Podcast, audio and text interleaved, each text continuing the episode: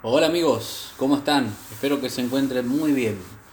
Y hoy, como es Noche de Brujas, eh, les traigo tres historias de terror. Tres historias que no las van a encontrar en la web. Porque son historias que me las han contado a mí, personas que, que les ha ocurrido. Y realmente son escalofriantes. Vamos a hacer en este formato podcast que me resultó un poquito más cómodo de hacer. Y la primera historia es la historia que me contó mi abuela.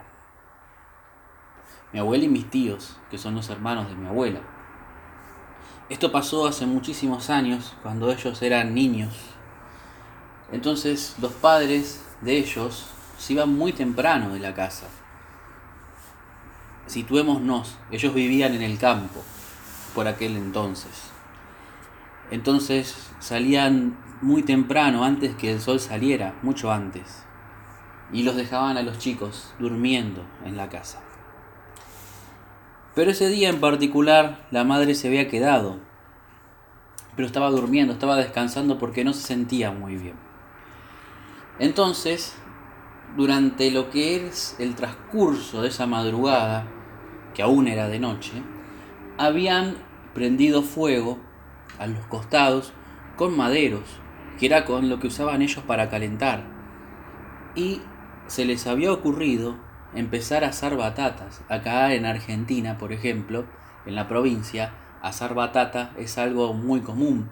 De hecho, muchos comentan que es muy rico. No tuve la oportunidad de, probar. Pero siguiendo con el relato, estos niños, mi abuela y sus hermanos, querían salir a asar batata.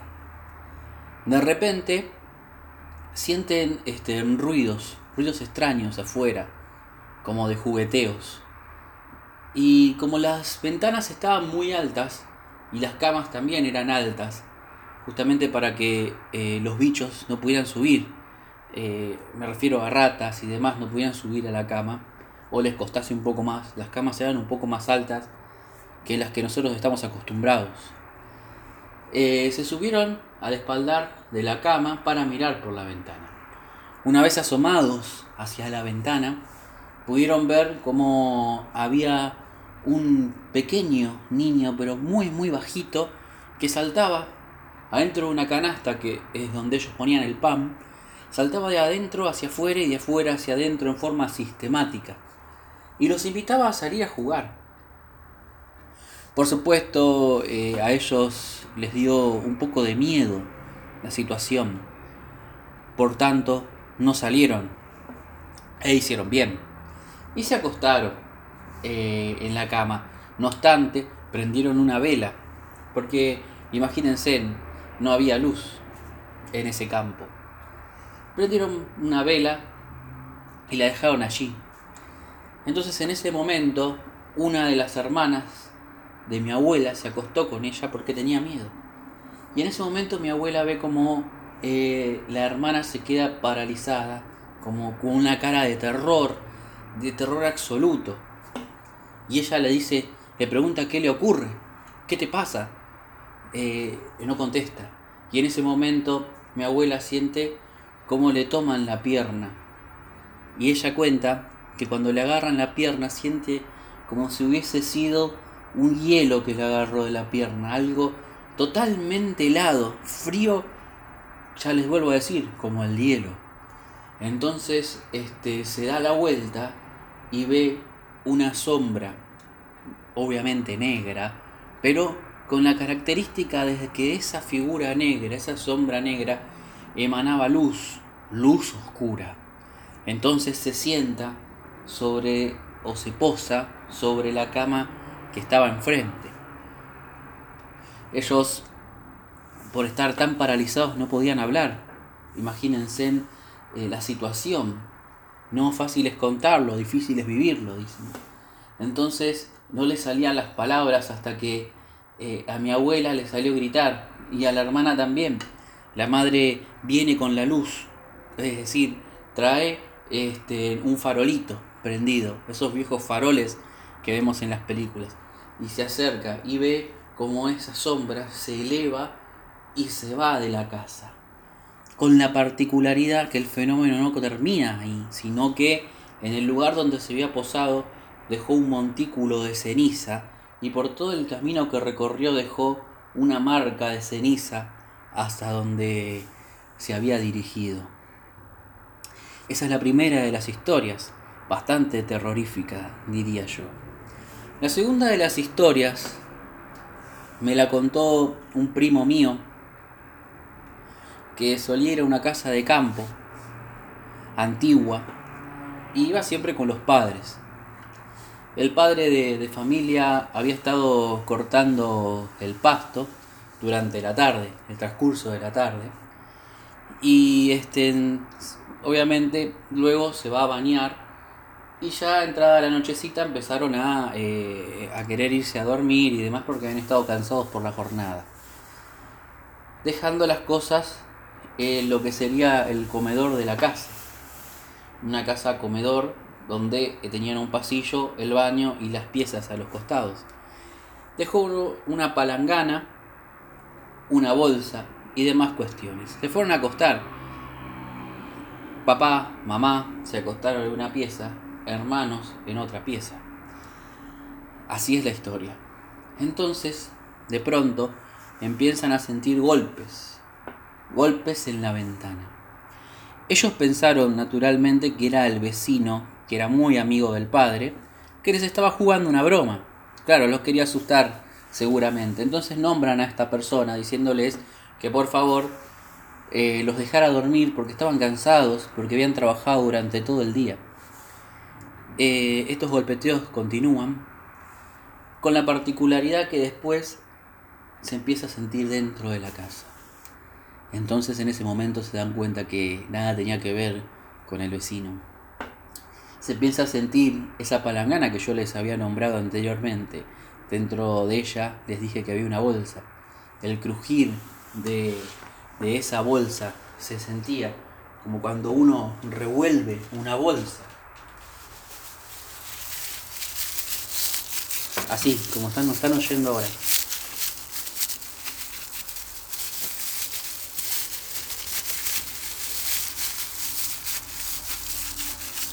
Ese escarbar en la bolsa se sentía en la casa. Luego todos se quedaron obviamente paralizados por la situación y luego se empieza a sentir pasos desde el comedor por ese pasillo que yo les conté hace un rato y como ruidos de chacletas.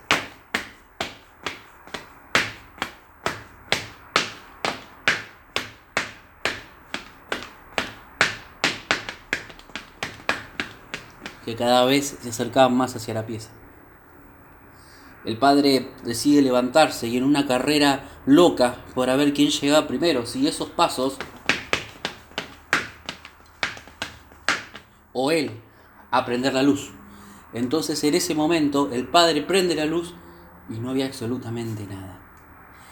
Nada de nada, solamente la palangana dada vuelta y la bolsa en medio del pasillo.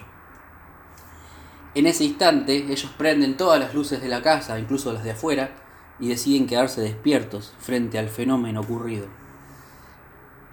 Cuando pasa un tiempo, vuelven a sentir un golpeteo en la ventana y esa cosa, sea cual fuere que haya sido, se fue.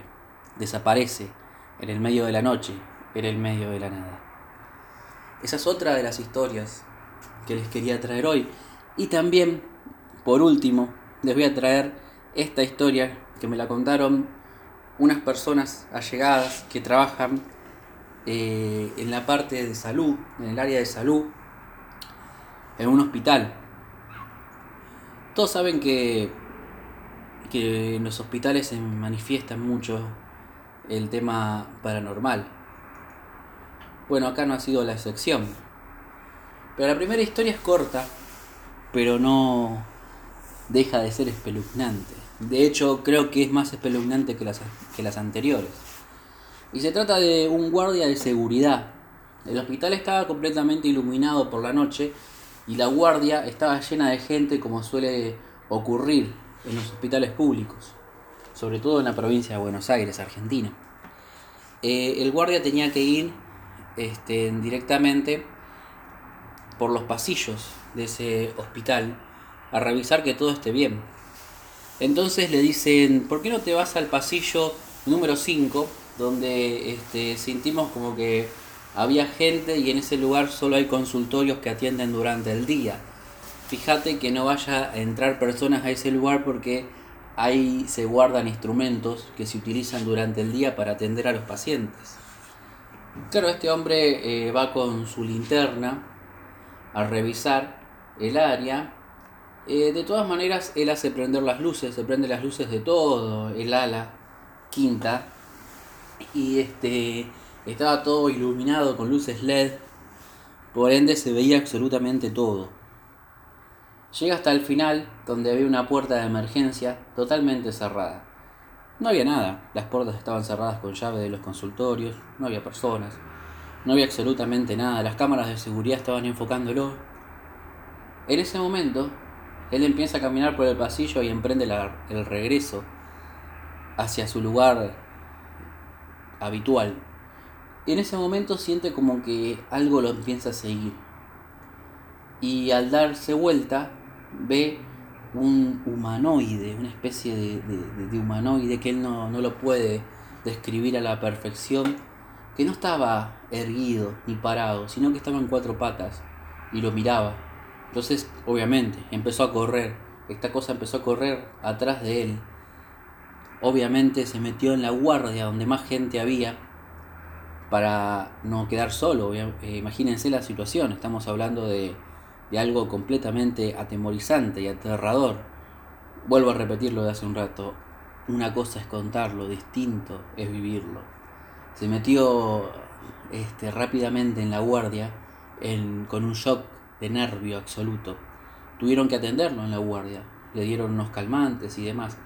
Tan así fue el susto que se llevó este hombre que decidió renunciar a su trabajo y ponerse a trabajar de Uber. Eh, revisado los videos de seguridad, claramente se ve la figura persiguiendo al hombre. Obviamente este video no está en las redes ni está en ningún lado. Eh, la gente del hospital eh, borró el video al no tener una explicación de lo que pasaba. Luego también este, durante la noche en otra ala que se estaba construyendo en, aquel entonces, hablamos del año 2010, había una parte en construcción donde este, decían que no se podía pasar porque había muchísimos ruidos, golpeaban las puertas, muchos médicos eh, contaron como escuchaban pasos que llegaban hacia el consultorio, golpeaban la puerta, abrían y no había absolutamente nada. Pero obviamente como pasa en estos casos la eh, intensidad de los fenómenos se incrementa durante la noche. El guardia que estaba durante la noche eh, tampoco, al igual que el guardia anterior, tampoco quiso seguir en su cargo, puesto que los ruidos y las cosas eran bastante grandes. Entonces, eh, un muchacho de reparación, junto con su compañero, fueron a relevarlo porque el guardia estaba en la puerta y no quería entrar, hasta que viniera un nuevo guardia, que era el guardia del turno tarde. En ese momento, eh, ellos entraron a revisar el lugar y el hombre este de reparación le dice al, otro muchacho que no miren hacia los costados porque quizás podían ver algo que lo llegase a asustar mucho porque escuchaban los ruidos. Los ruidos que yo les comenté hace un rato.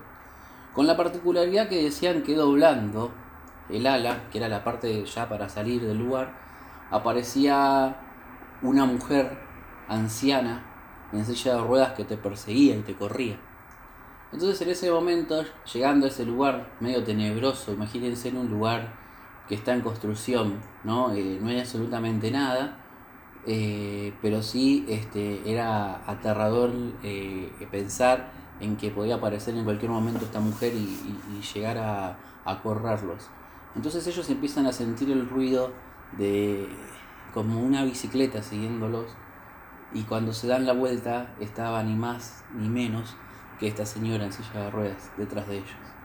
Entonces, obviamente ellos empiezan a correr y la mujer los empieza a seguir en la, en la silla de ruedas, con una risa macabra, una risa que, según ellos, no la van a olvidar nunca en su vida.